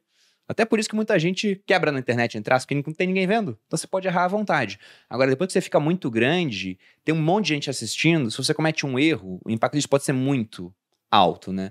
Então, é, é, eu entendo totalmente. Você está segurando essa ideia ainda, porque, Porque, implementar uma ideia errada sim, pesa para todo mundo. Não, e contas. sim. E aí, quando a pessoa vê que, tipo, aconteceu alguma coisa que não é o que ela espera, ela fala, viu? Tá vendo? Não é tudo isso que vocês acham. Ah lá. E isso acontece hoje já. É. Mesmo pequena. E, e, e aí é ruim também, porque aí você fica com medo de fazer coisas. Porque, pela exposição e por, por isso ser alvo das pessoas que estão ali, atrás de você, esperando você cair para passar por cima de você. Por isso que a minha meta é, tipo, me distanciar cada vez mais do meu, do meu segundo concorrente. Então, quanto mais longe eu tiver dele, aí que eu vou começar a olhar para o retrovisor, porque eu nem olho para o retrovisor. Eu só olho para frente, Só vou, pra vou, vou. frente. Quando eu estiver bem margem. estruturada e conseguir olhar para trás para ver onde ele tá e como ele tá vindo, aí eu dou um passo maior ainda. Então hoje a gente trabalha e tem que ser assim, Aham. tem que ser assim, assim. Mercado é competitivo mesmo. Eu falo, a gente não tem concorrente, não tem que brigar com concorrente, mas tem que saber onde eles estão, como eles estão e meu, olhar para você e para frente também, né? Senão a gente se perde. E quais foram as maiores dificuldades durante todo esse processo? No geral, assim, tivemos Sim. vários que já foram abordados, mas pontos que você poderia citar, nossa, isso aqui eu tive muita dificuldade e eh, eu superei dessa forma, para que as pessoas possam colher aprendizado. Sim, foi confiar nas pessoas. Porque a gente acha. ah, Eu, eu sou muito centralizadora, né? Então, confiar que as pessoas vão entregar um trabalho melhor que você, às vezes. É que eu acho que no início a gente tem que respeitar o processo de aprendizado de cada um dentro do negócio. Pra, então, você tem que baixar um pouco da sua régua, não por mal, para equalizar com eles e aí trazer eles para cima. Então, para eu entender esse processo de, e também entender que o que me trouxe até aqui não é o que vai me levar para frente e confiar nos novos processos que vão dar certo, tantos que eu criei, foi, foi difícil. E pessoas, cara, como pessoas é mu- lidar com o ego, né? É. Porque você tem que se desfazer total do seu ego, total. Então, para a pessoa ser razoável dentro do ego dela, entende? Mas é um desafio. Esses são pontos bem interessantes. Pessoas, né, eu digo que era até previsível, porque é muito difícil lidar com pessoas. Eu gosto sempre de falar que o pessoal fala que física é difícil, que química é difícil. E não, vai obedecer a certas leis aí. Difícil mesmo lidar com pessoas, porque pessoas quebram leis. É. E se você pega, por exemplo, Exato. essa caneca e atira num lago, ela afunda. Se eu pego essa garrafa e atiro num lago, ela boia. Se eu pego o John, que tá aqui transmitindo o podcast, e atiro num lago, ele pode afundar, desiste ele pode boiar, ele pode nadar, ou ele pode sair do lago e me jogar lá dentro, que ele é um cara vingativo, no final das Não, contas, né? Então dá pra acontecer muita coisa quando a gente Pra tá quê? lidando com pessoas, no final das contas. E o outro ponto que eu gostei foi da questão da confiança. Peraí que eles estão falando alguma coisa aqui. Aconteceu alguma coisa, gente? Não, só quer o celular dela. Ah, tá. Pra quê? Pra quê? Ela, tá, ela é centralizadora, ela já disse, gente. Ué, eu quero saber Você não qualquer pega o celular dela. Daquela... Você não pega... Eu também fico Pra brava. que que é, no caso? Não, só quer fazer um story, eu acho. Mas a questão da confiança que você abordou, Nath, eu também achei interessante porque dinheiro, no final das contas, é confiança. Muito mais pessoas no mundo confiam no dólar do que confiam no real e Sim. confiam no peso argentino, por exemplo. E aí, como eles confiam mais, eles demandam mais dólares do que demandam reais do que demandam pesos argentinos. Sim. E tem muito negócio que não acontece por conta de confiança. A É. gente, inclusive, compra de quem vende mais caro porque confia naquela pessoa. Se eu vou lá e entro para comprar um livro, geralmente eu compro na Amazon. E hoje eu nem olho mais se o melhor preço é o da Amazon. Eu simplesmente compro na Amazon porque eu sei que um dia vai estar na minha casa. Eu confio totalmente neles a ponto de nem olhar mais o preço. E durante tanto tempo eu ia comparar preço, eles eram mais barato, que eu simplesmente compro lá. Então, quanto mais É. confiança você consegue Exato. dos clientes ou das pessoas, melhores negócios você é capaz de fazer. É entregar o que, o que se propõe, né? É, E- e quanto mais confiança você consegue atrair, mais dinheiro você ganha. Se você quer ter uma pessoa que vai ganhar mais, torne-se mais confiável é, na visão das outras pessoas, no final das contas. Sim, Sim. exatamente. Bom, eu já vou pegar algumas dúvidas do Superchat, eu tinha visto uma aqui. Só teve Tem duas. Teve duas, é. Vou pegar a da Amanda, que já tá aqui fácil na minha mão. Muito bom podcast. Natália, um exemplo de superação. Bruno, meu esposo, te mandou um direct, dá uma lida lá. Ah. arroba Amanda Cubas. Ele não tem Instagram. Por isso mandou o meu. Abraço. Bom, depois eu vou ver, Amanda, tá? Agradeço aqui o elogio ao podcast. Agora a pergunta eu do quero fazer Fabinho. uma. Eu quero fazer uma. Um adendo? Não, eu quero te criticar. Eu quero fazer um. Quer me criticar? É, Então não. Vamos seguir aqui a pauta do podcast. Não, eu quero né? deixar claro uma coisa aqui, só um. Um parênteses aleatório, né? O povo reclama, o povo, ah, o Bruno, ele responde bastante direct. Respondo 50 por dia, no mínimo. E aí, Eu também. ele tem. Eu adoro. eh, É um Eu vício, né? gostaria de ter tempo para fazer, mas o Bruno, ele tem uma máquina gigante, que é a empresa dele, e que tem mais empregados do que a minha. Então eu centralizo muito mais coisas. Então eu tenho muito não me mais coisas inveje, Boludinha. Trabalhe. E aí eu não consigo responder a quantidade de directs. Eu respondo pra caramba. Talvez esse mesmo número que o Bruno responda. Só mais. que eu recebo muitos, muito mais direct que ele. Então, parece que eu sou uma snob, filha da mãe, que não responde direct, mas não é isso. É só porque o Bruno tem mais tempo pra É, responder. é que no comparativo, E ele recebe menos. a Malu tem mais directs, ela tem mais views do que eu. O que eu não consigo entender, eu sou bem mais legal. mas no final das contas é assim que, que a banda toca. Mas deixa eu ver a dúvida do, Hum. do Fábio, você botou que pra mim tirou. Ah, apareceu aqui. Fabinho Porcino, que já mandou inclusive outros superchats aqui. Muito obrigado, viu, Fabinho? Ele colocou: Como incentivar minha esposa a entrar nesse mundo dos negócios? Pois hoje, graças a Deus, necessidade não é um motivo. Não é motivo para é, iniciar essa ação. O exemplo não falta da minha parte. O Qual a sua que ele opinião? quer? Ele quer saber como incentivar Como a esposa incentivar. dele a entrar no mundo dos negócios, porque ela não precisa. Ele falou que hoje está garantido. O que, que você diria? Mas no mundo caso? dos negócios dele, talvez, será? Acho que é no mundo geral dos Geral? negócios. Não, Acho é- que investir em algo que ela goste, né? Ou ela mesma descobriu o que gosta. E tem que ser uma iniciativa dela, né? Eu acho que tem a orientação, mas não pode forçar. Porque Concordo. aí gera um problema muito maior depois, né? Eu concordo, e mas eh, pelo que pareceu é que ele queria que ela investisse, ela criasse um novo negócio. Eu acho que uma ótima forma de iniciar é se você já tem um negócio, trabalhar com ela, trabalhar com você, porque é muito mais fácil para ela sentir, entender e aí então pensar, putz, isso daqui, esse ramo aqui eu gosto, então eu vou empreender num ramo novo que é o ramo que eu gosto. Eu acho que é muito legal testar primeiro, porque empreender é resolver problema todo dia. Todo dia você vai apagar um incêndio, todo dia você vai criar disposto. Uma nova linha de pensamento, uma nova forma de passar aquele, aquele, aquela ideia ou aquele produto, ou pensar novo. Então, no final das contas, é resolver problemas. Sim. E isso você vai fazer em qualquer ramo. Então, ela pode testar ali com você, já que não é um. Você já faz isso, provavelmente, já que você falou que o, o exemplo não, não falta. E depois ela faz a partir de alguma coisa que ela goste, que aí Sim. certamente vai ser muito mais legal para ela. Pode ser um caminho mesmo. Bom, sobre essa questão do- de empreender que você citou, é, até o problema, ele acaba sendo a fonte de renda do empreendedor, porque se há problema, há uma recompensa econômica para quem resolver esse problema no final das Com contas. certeza. E quem faz isso da forma mais confiável, né, ou da forma mais barata, porque cada pessoa vai ter uma capacidade de pagar pela resolução daquele problema, Sim. ou da forma mais rápida, acaba se dando bem nesse mercado, né? E a Malu lá atrás, ela tinha, não vou falar horror aqui, mas ela tinha uma certa aversão a esse caminho do empreendedorismo, até pelo que ela falou, né? O pai dela é militar, o irmão é militar, ela casou com um militar, o sogro Ah. dela era militar, os tios eram militares, minha família toda. Não teve esse estímulo, né? Não. Eu nunca vi um empreendedor de perto antes, até esses dias Ela aí. só no é Globo empreendedora Repórter. agora. Só via no, o, o no que Globo come, Repórter. do- né? como dorme. Aham. Quais são os hábitos? Eu acho que é muito. Isso acontece com boa parte dos brasileiros que ou vivem é, a partir de funcionarismo público ou CLT. Eles não sabem exatamente o que empreendedor faz, né? É, não Eu sabe. Acho que é, quando eu era jovem, eu lembro que a, que a gente, eu brincava lá de, ah, hoje eu tô brincando de escritório. Aí eu chegava lá, tinha o computador, emitia umas notas, né, não sei o quê, mas não sabia exatamente o que eu tava fazendo, né, ali naquele, naquela brincadeira. E eu tinha, eu não tinha a menor noção do que era empreender. Até, acho que meus 16 anos, quando eu fiz uma amizade, inclusive minha melhor amiga até hoje, é, que o pai dela era empreendedor, ele empreendia no, no ramo de construção civil. né? Ele tinha um lugar onde vendia coisas Material de básicas, construção. material de construção básico. E aí eu comecei a olhar e falei: caramba, que loucura isso, né? Todo dia resolvendo um problema, todo dia um negócio, tem funcionário, tem que pedir, tem que fazer o pedido do, da, dos materiais e tal. E aí eu comecei a, a ver de perto um empreendedor, porque até então, Ter eu juro, eu não contato, tinha né? contato. Era só o CLT, eu trabalhei ali como CLT Vendedor em loja de no, shopping. no início da, né, da minha vida adulta, 18, 19 anos, 20.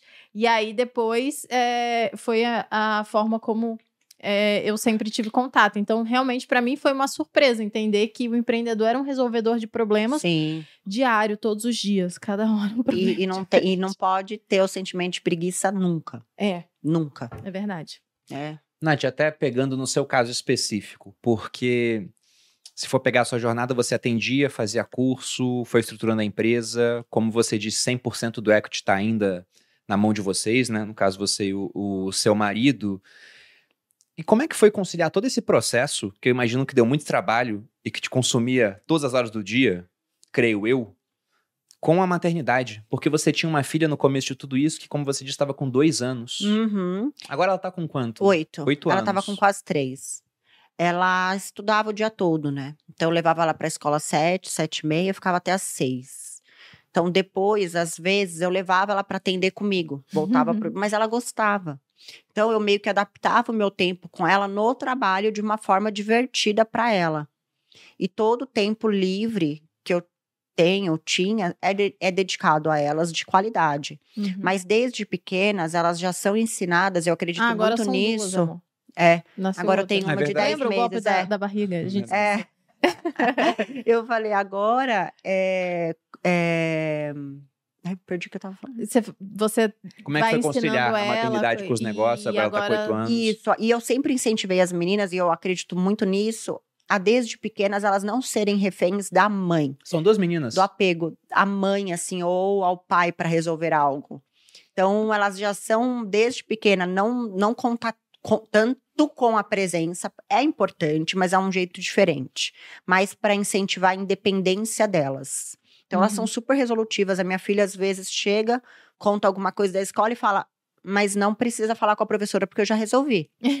Isso é legal, então. Aham. E aí, toda hora ela vem, mamãe, eu, eu tava pensando, eu criei esses desenhos aqui, eu queria vender. Como que faz um site? Oito anos. então, ela já cria estratégias para querer, para conseguir as coisas que ela pensa, porque ela não tem a pessoa que tá fazendo ali o tempo todo. Então, ela já é estimulada a pensar, criar estratégia, ter um olhar diferente para o mundo. É, e, eu- e o tempo que eu consigo ficar com elas é de qualidade, é focado, entender. Elas entendem muito o que a mãe faz, a mais novinha não. Mas a Júlia, que é a mais velha, já entende bem.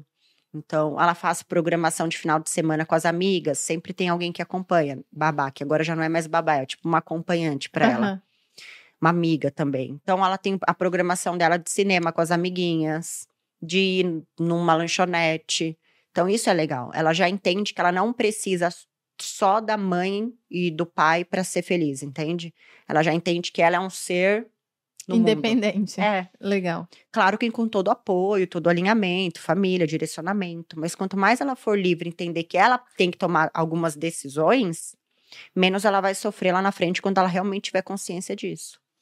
E a gente recebeu uma vez aqui a Cris Junqueira do Nubank, ela também construiu o Nubank quando tinha três filhos, Nossa. né? Eu imagino o trabalho que deve dar essa parte. Enquanto ia parindo os três filhos. Exatamente. e aí, junto, teve um outro filho que era o Nubank, junto com os sócios. né? Nossa, é um filho mesmo. É, é um filho. Uma empresa é um filho, no final das Muito. contas. Mas eu ia te perguntar também se hoje você acha que trabalha mais ou menos comparado ao passado. Muito mais.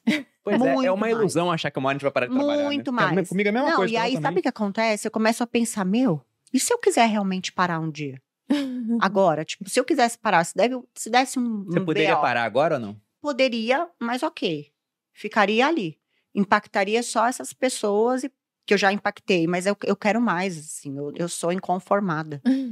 Eu quero ir pro mundo, eu quero impa- impactar mesmo.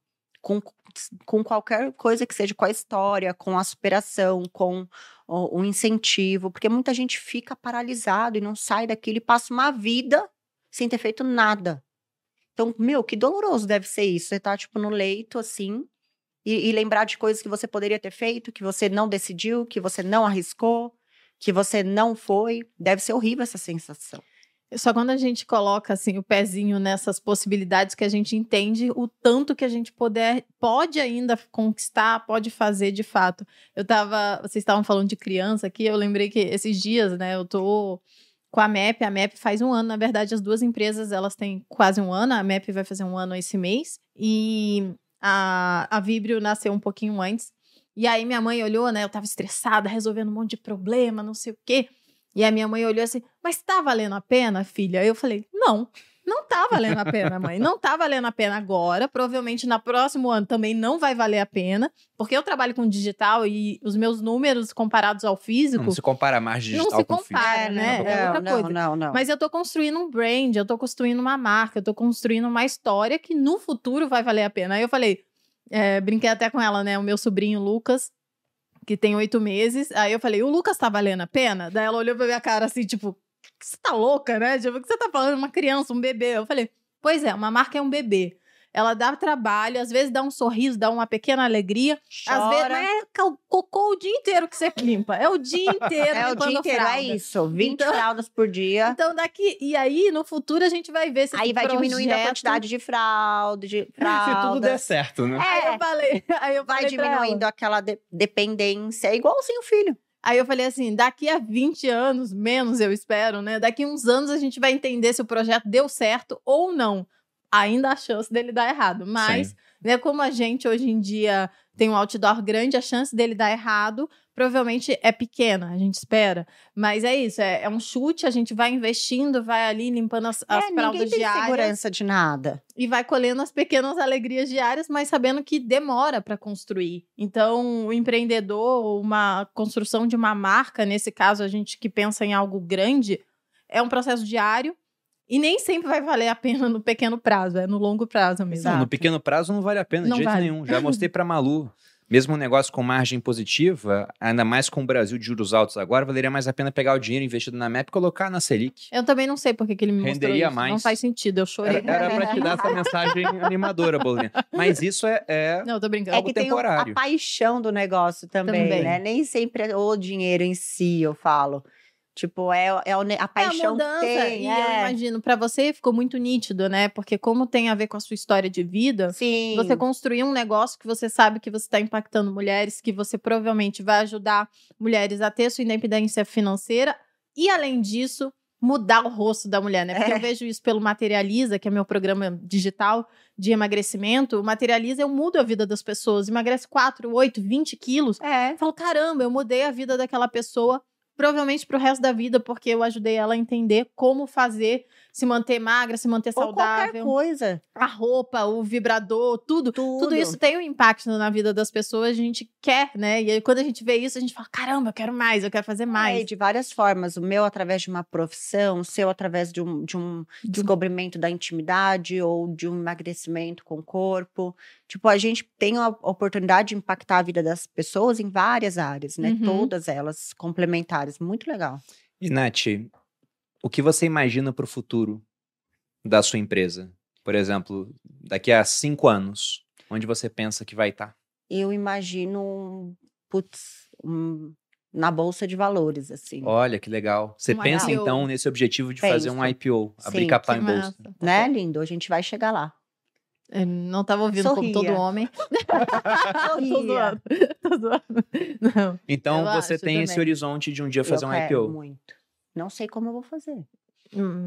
mas eu vou. Ah, mas o primeiro ponto é, é definir Querer. o objetivo. Primeiro Depois ponto é querer. vai É, o mais importante é você querer algo. O resto, o universo, você vai criando estratégias. Porque se- quando você con- quer algo, tudo conduz para isso: pensamento, atitude, universo, sinais, caminhos, passos. Saber onde quer chegar e a partir disso mais coisas, né? Então eu quero, eu quero que minha marca esteja no mundo todo. Então, consequentemente, você se imagina daqui a algum tempo bilionária. Bilionária, sim. Legal. E Eu podendo adoro, ajudar. eu adoro, né? E quando- podendo ajudar mais pessoas, assim, não é, não é pelo dinheiro em si. Porque é legal Sim. ter dinheiro e tal, mas se, se a gente não fizer algo que a gente sinta que contribuiu para outra pessoa, é meio que egoísmo, e eu não sei se eu gosto disso. Então, qu- quanto mais eu crescer, mais eu quero trazer outras pessoas. E é daí que veio aquela frase do brilhar, né?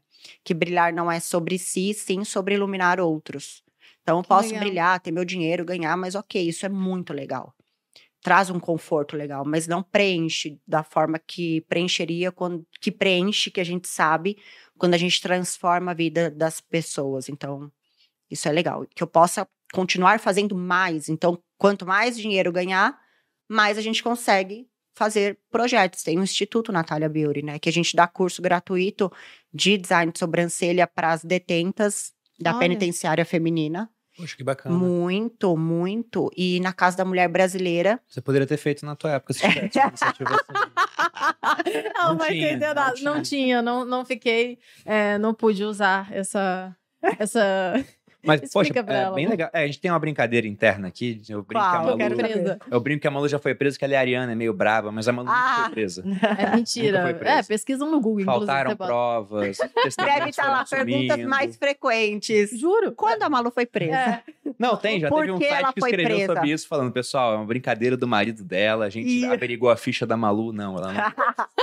Não tem nenhuma Mas passagem. eu fiz uma brincadeira, mas o, o projeto é muito bacana, Muito poxa. Parabéns massa. pela iniciativa. É, porque dar dinheiro, ok, você ajuda ali no momento. Mas quando você dá a oportunidade de uma profissão, Sim. você dá a oportuni- a, a oportunidade de uma detenta, por exemplo, ter, ter a chance de uma outra decisão. Né? Tendo uma, uma. Você ensina Uma- a pescar. É, e a, e a gente dá também 10 kits para ela atender as 10 primeiras clientes delas, assim. Olha que massa. Para já Muito fazer massa. aquele dinheirinho, aí ela compra coisas, já tem um lucro, então Uhum. já vai fazendo essa essa essa Muito legal. construção, mas é Parabéns muito pela legal, sim, sim, é muito legal. Não, isso do bilhão que você falou não é pelo dinheiro. Olha, para pouquíssimas pessoas que têm esse objetivo, vai ser pelo dinheiro, porque o cara, quando bota o objetivo desse, ele já chegou nos múltiplos milhões, pelo menos. Uhum. Geralmente. Ele já tem uma vida boa, ele já tem o carro que ele quer, a casa que ele quer, um padrão bem legal. E quando ele chegar no bilhão, não vai ser porque ele vai ter um bilhão na conta, mas sim porque ele construiu uma empresa Que que na hora, exatamente, que faz o seu IPO em bolsa de valores, por exemplo, vai ter gente querendo comprar partes dela, e aí, se você pega o número de ações vezes o preço das ações, vai chegar no patrimônio bilionário, se esse cara tem um percentual grande do negócio, ele vai ter ficado bilionário, mas é o patrimônio que ele tem, e não o dinheiro que ele Exato. tem na conta bancária no final Isso. das contas. É, as pessoas confundem muito, isso, né? Muito. Boladinha, da minha parte era isso. Você tem mais alguma pergunta? Não, acho que não. Acho que era isso mesmo. Falamos Sobre tudo. tudo. De tudo um pouquinho. Nath, se quiser deixar uma Hum. mensagem final aqui para o nosso público, para quem está assistindo, e também as suas redes sociais, para quem quiser te encontrar, as redes também de todos os projetos que você tem, fique à vontade. Sim, pessoal, tô lá no arroba Natália Beauty. Tenho nataliabeauty.clinic, nataliabeauty.university, nataliabeauty.shop, filiados, instituto. É, vão dar uma olhadinha lá. Todo dia eu posto alguma coisa para inspirar vocês ou a minha realidade mesmo. Eu mostro muito o corre de uma empreendedora real. Então, é bem legal. Sigam lá que vocês vão ter vários insights e, e eu amo responder direct também. Eu aprendo muito com vocês, eu cocrio produtos com a minha audiência. Então, mandem lá. E muito obrigada pela Muito oportunidade de obrigada estar aqui a com você vocês, pessoas Agradeço. que eu admiro muito, muito, Legal. muito, muito. Não só Obrigada. como, Obrigado. casa- como casal também, mas como empresários, como pessoas. Obrigada. Li bastante. Parabéns. Obrigada pela, por ter vindo aqui, dividir sua história, né? E todos os ensinamentos. E vocês podem me encontrar no arroba Maluperini e também aqui nos sócios toda quinta-feira, às vezes outros dias da semana. Então se inscrevam no canal, curtam esse vídeo pra gente ajudar né, a impulsionar pessoas. eles e também passar esse conhecimento. Também tô no TikTok, em todas as redes. Enfim, é isso aí. Eu acho engraçado, antes de passar minhas redes aqui, como a internet é capaz de aproximar as pessoas, porque você falou que responde muito direct. A Malu, ela me criticou aqui, porque eu respondo muito direct. Não, sou eu que tô, respondo eu tô mesmo. escrota. Eu De vez em quando eu gente. mando lá um áudio, porque as pessoas, quando eu respondo, falam, nossa, é você mesmo que responde? Eu mando áudio. Eu mando um áudio Vou provando mandar que sou áudio eu. pra todo mundo agora também. Nessa... E, novamente, citando a, a Cris Junqueiro, uma vez eu tava vendo o story dela, ela postou assim, todos os directs respondidos. Não, a Cris então ela não respondeu, sei lá, eu respondo 50 no dia. Ela pegou e zerou os directs dela em um dia, É muita coisa. sendo que ela tá gerindo uma empresa de capital aberto que chegou a ser um- o, o banco mais valioso da América Latina. Então, você manda um direct pra alguém, você perde um tempinho para mandar, mas talvez você obtenha a resposta aquilo que você quer, mesmo de uma pessoa que pode estar, tá, né, entre aspas, muito distante, mas que graças à internet acaba ficando muito é, próximo. E que não é nem a mensagem por si, muita gente dá feedback. E é, é uma Verdade. oportunidade para a gente, como empresário, melhorar o nosso serviço, melhorar o nosso atendimento, uhum. melhorar o uhum. nosso produto. É a melhor forma, é uma pesquisa de satisfação. Perfeito. Total, total. Você sabe tudo. Eu, inclusive, adoro feedbacks negativos, tá? Porque é, é a oportunidade... Não me mandem feedback. Ah, eu amo. Tô zoando. Eu amo, eu, eu, amo. eu não tenho problema em receber. Porque é, eu uma vou maneira de melhorar o seu processo. Exato. Só assim que a gente sabe onde não está funcionando. Bom, eu até vou pegar a sugestão, feedbacks positivos mandem para mim, os negativos encaminhem pra Malu, depois ela faz um apanhado eu geral Eu sou Ariana, ex-presidiária, vocês me respeitam. Daquela... É, eu tô muito perigosa. E para quem quiser mandar um direct, me siga lá no Instagram, Bruna Delaine Perini, também tem vídeo no canal do YouTube toda segunda e quarta, e aqui semanalmente no podcast Sócios. Espero que tenham gostado de mais esse episódio. Nath, muito obrigado pela presença, Obrigada a foi um vocês, ó. Obrigada, pessoal. Grande abraço, gente. Até a próxima. Beijos. Até.